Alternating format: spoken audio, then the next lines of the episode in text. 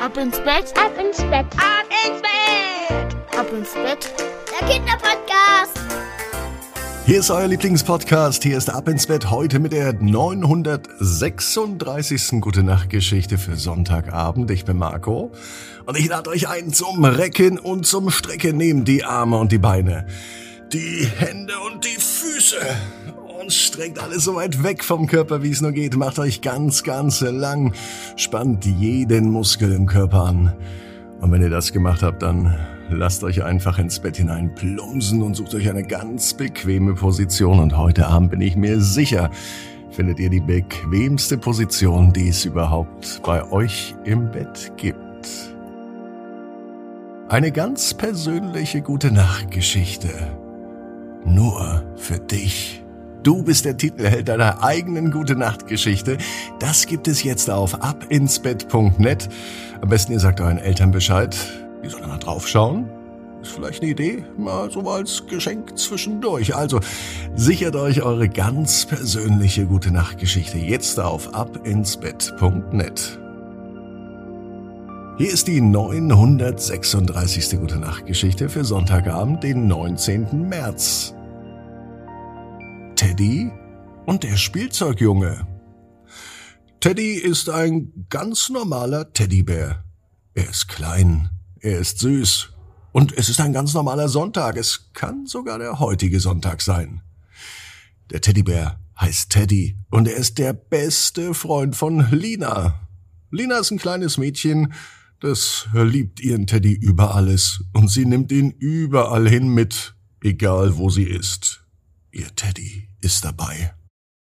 Auch heute Abend war es so, Lina schlief ein, aber Teddy schlief nicht. Er erwachte plötzlich und hörte eine ganz komische Musik. Wo kommt die denn her? fragt sich Teddy. Er sieht aus dem Fenster und draußen sieht er einen Jungen spielen. Es ist schon längst dunkel draußen. Der Junge hat ein Spielzeugauto und fährt damit umher. Und er summt diese Melodie.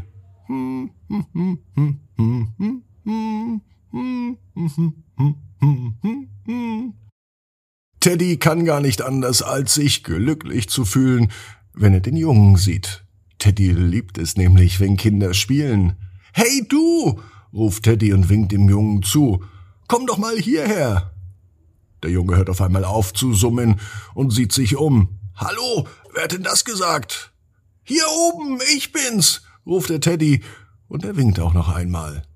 Der Junge kommt zum Haus gelaufen und fragt dann den Teddy, woher er kommt. Ich bin Teddy, sagt Teddy. Ich bin Linas Teddybär. Ich bin hier zu Hause. Und äh, wer bist du? Ich bin Johann, sagt der Junge. Ich bin zu Besuch bei meinem Opa. Teddy und Johann unterhalten sich eine Weile und Teddy erzählt Johann von all seinen Abenteuern, die er erlebt hat, mit Lina zusammen. Und Johann erzählt Teddy, dass er Spielzeugautos und Züge liebt und dass er sich wünscht, eines Tages mal eine richtige Eisenbahn zu besitzen. Wenn ich mal groß bin, werde ich Lokomotivführer, sagt Johann. Oh, das klingt aber großartig, meint Teddy. Und ich werde mal ein berühmter Teddybär sein, den man auf der ganzen Welt kennt und der ganz viel Abenteuer auf Reisen erlebt. Plötzlich hören sie ein lautes Klappern und Rumpeln. Es scheint aus dem Floh zu kommen. Teddy und Johann sind ganz aufgeregt. Teddy läuft los, um zu sehen, was da los war. Johann bleibt vor dem Haus stehen. Teddy sieht, wie ein Spielzeugroboter, der im Kinderzimmer stand, wild umherwackelte und sich zu bewegen scheint als ob er auf einmal lebendig ist. Was zum Teufel ist das denn? sagte Teddy, und er tritt einen Schritt zurück. Das ist ja verrückt, es ist, als ob er von selbst läuft. Was siehst du denn da? fragt Johann. Teddy beschließt, dass es am einfachsten ist, wenn Johann reinkommt.